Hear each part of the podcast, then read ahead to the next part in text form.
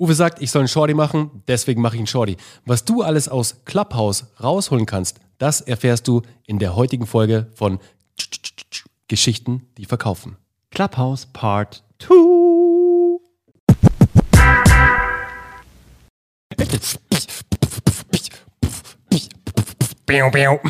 Alter, du kannst das ja wirklich. Und damit ab in die Folge. Herzlich willkommen bei Teil 2 von Clubhouse. Letztes Mal gab es Gefühle, Emotionen und wie sich das so anfühlt nach einer Woche. Jetzt haben wir gesagt, machen wir mal Zahlen, Daten, Fakten. Wir haben belastbare Ergebnisse. Und darum geht es ja. Es geht immer erstmal darum, das erste bei so einer neuen Plattform, ne? So rein zu jumpen und wie so einen neuen Ja. Spielplatz zu sehen. Wie oft gibt es sowas, dass was ganz neu irgendwie kommt und man wirklich als Erster am Start ist? Selten. Ganz selten.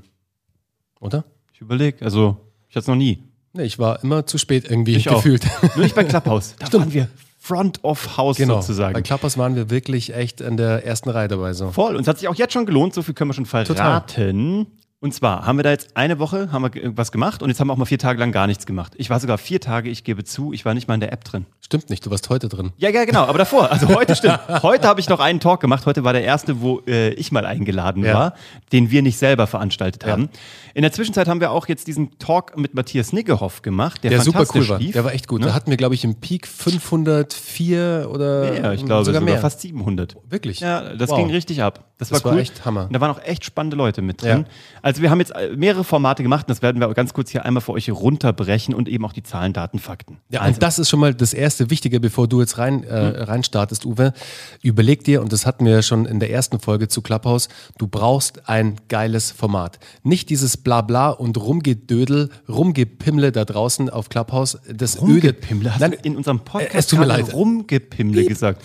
Toll, jetzt wird dieser Podcast Daniel. natürlich rückwirkend von Apple Ja, stimmt. schlechter ausgespielt. Ist ausgepiept. Danke. Aber auf jeden Fall dieses Rumgeeiere sozusagen in diesen verschiedenen Räumen, wo einfach nur gelabert wird, dann kannst du gleich in den Silent Room gehen, Mhm. Ja. wo einfach nur geschwiegen wird. Den finde ich ja schon wieder witzig. Gibt's den? Ja, den gibt's. Den habe ich noch nicht gesehen. Musst du dir anschauen. Boah, das ist der das- Ruheraum. Das ist ja Da sind alle auf stumm geschaltet. Chill out. So. Der Chill-Out-Room.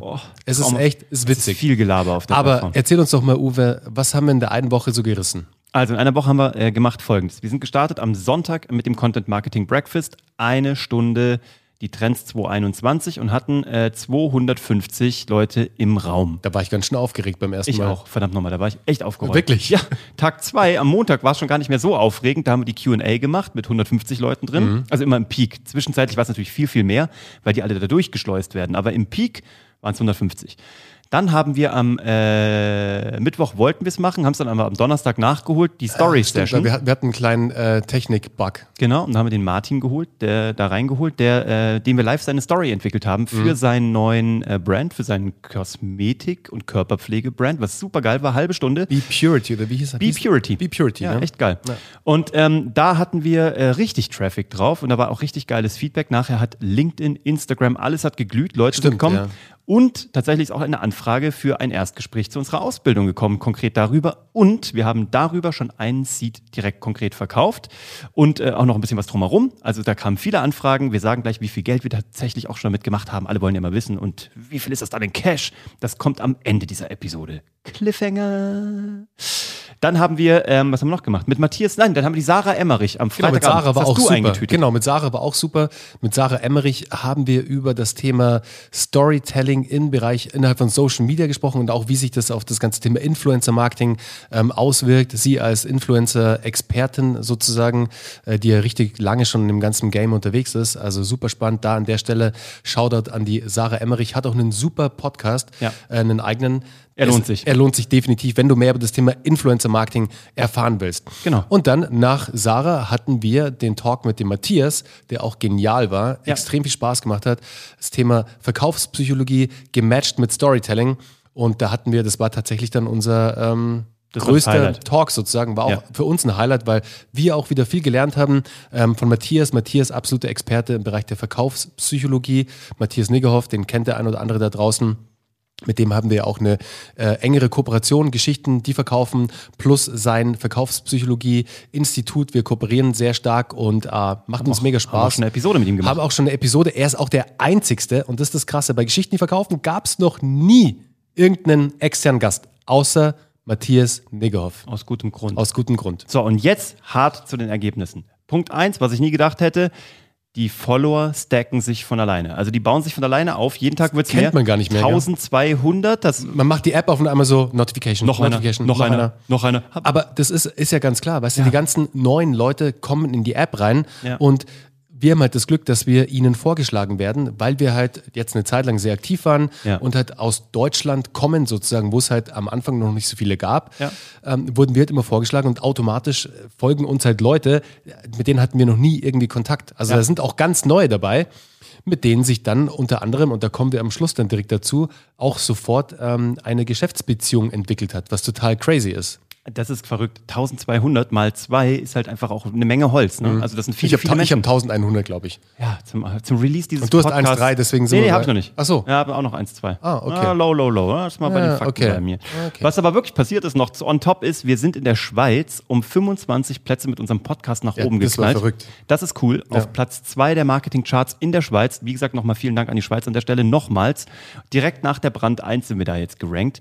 Und das ist crazy, weil das ja auch der einzige CTA war, der einzige Call Mhm. to Action, wo wir gesagt haben, wir haben nichts anzubieten außer einen Podcast. So. Und ein könnt ihr euch mal- Storytelling-Spickzettel. ja gut, den haben wir auch. Okay. Den und dann Wertekanon. Also wir haben auch ganz viel angeboten und für frei rausgegeben und Leute haben uns dann geschrieben, weil wir gesagt haben in einer Episode, wir haben einen Storytelling-Spickzettel und wir haben einen Wertekanon-Definitionstool, womit du gucken kannst, wofür stehe ich eigentlich und das geben wir frei raus und dann haben die Leute uns geschrieben, wir wollen das haben. Den, den Spickzettel, den Wertekanon, haben wir alles rausgeschossen über LinkedIn, über Instagram, hat sich total gelohnt. Auch die LinkedIn-Follower sind nach oben gegangen in dem Ja. Zuge. Also auch messbare Ergebnisse, was ziemlich crazy ist. So, und wir haben auch tatsächlich was verkauft. Das haben wir, ja. Ja. Das haben wir. Und Für jetzt wie, viel, wollt, für wie viel haben wir denn was das, verkauft? das wollt ihr jetzt natürlich wissen. in ja? einer Woche. In einer Woche haben wir es geschafft,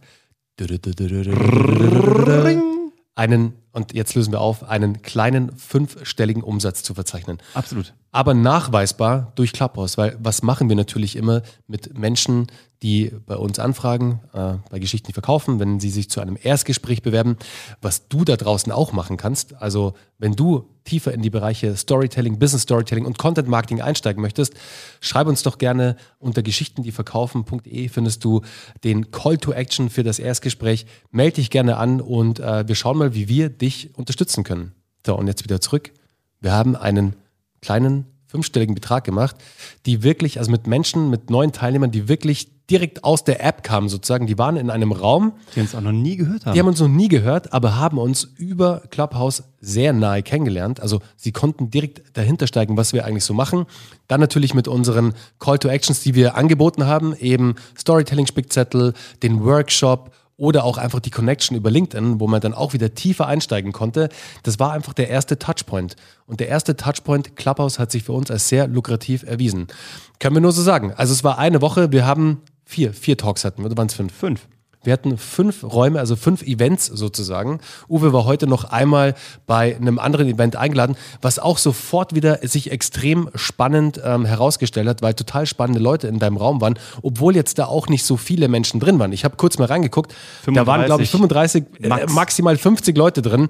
Aber von diesen 50, und das sagen wir ja immer wieder, wir predigen es immer wieder runter, Leute, es ist wirklich total egal, wie viele Leute auf Social Media deine Beiträge liken, wie viele Follower du hast, wie viele, wie viel Engagement du hast. Es ist richtig wichtig, dass die richtigen Leute mit dir interagieren. Und es können auch nur fünf sein. Es ist piep egal.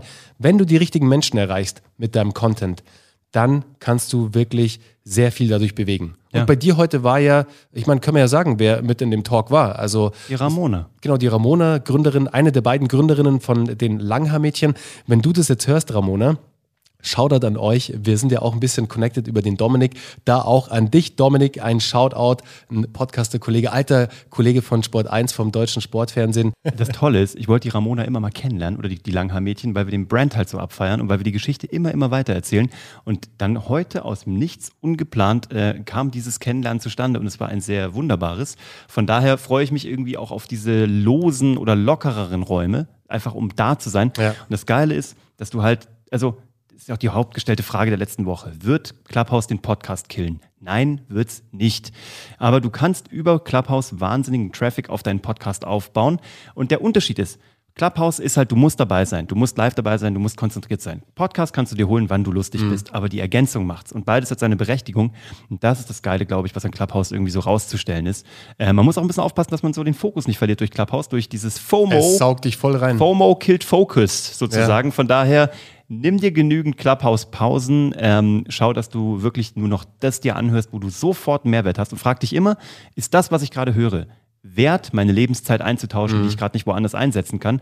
Aber du siehst, äh, vom Gefühl her haben wir ein geiles Gefühl bei Clubhouse. Das ist auch weiterhin noch so, auch wenn viel Mist unterwegs ist. Aber das ist ja überall so. Mhm. Das ist ja einfach, so ist es halt. Das ist die Welt. Aber was die Zahlen angehen, und die Zahlen lügen nicht, wir haben die Follower gewonnen, wir haben äh, Rankings gewonnen, wir haben tolle Leute qualitativ kennengelernt, quantitativ dazu gewonnen, wir haben Geld damit verdient, wir hatten sau viel Spaß, wir werden ja, weitermachen. Absolut. Äh, sehr wohl dosiert. Und äh, wir konnten echt, glaube ich, auch ein paar Leuten so helfen, auch beim Thema Storytelling. Total, auch wir, wir selbst haben ja auch wieder vieles dazu gelernt. Super viel gelernt. Deswegen hat sich definitiv rentiert.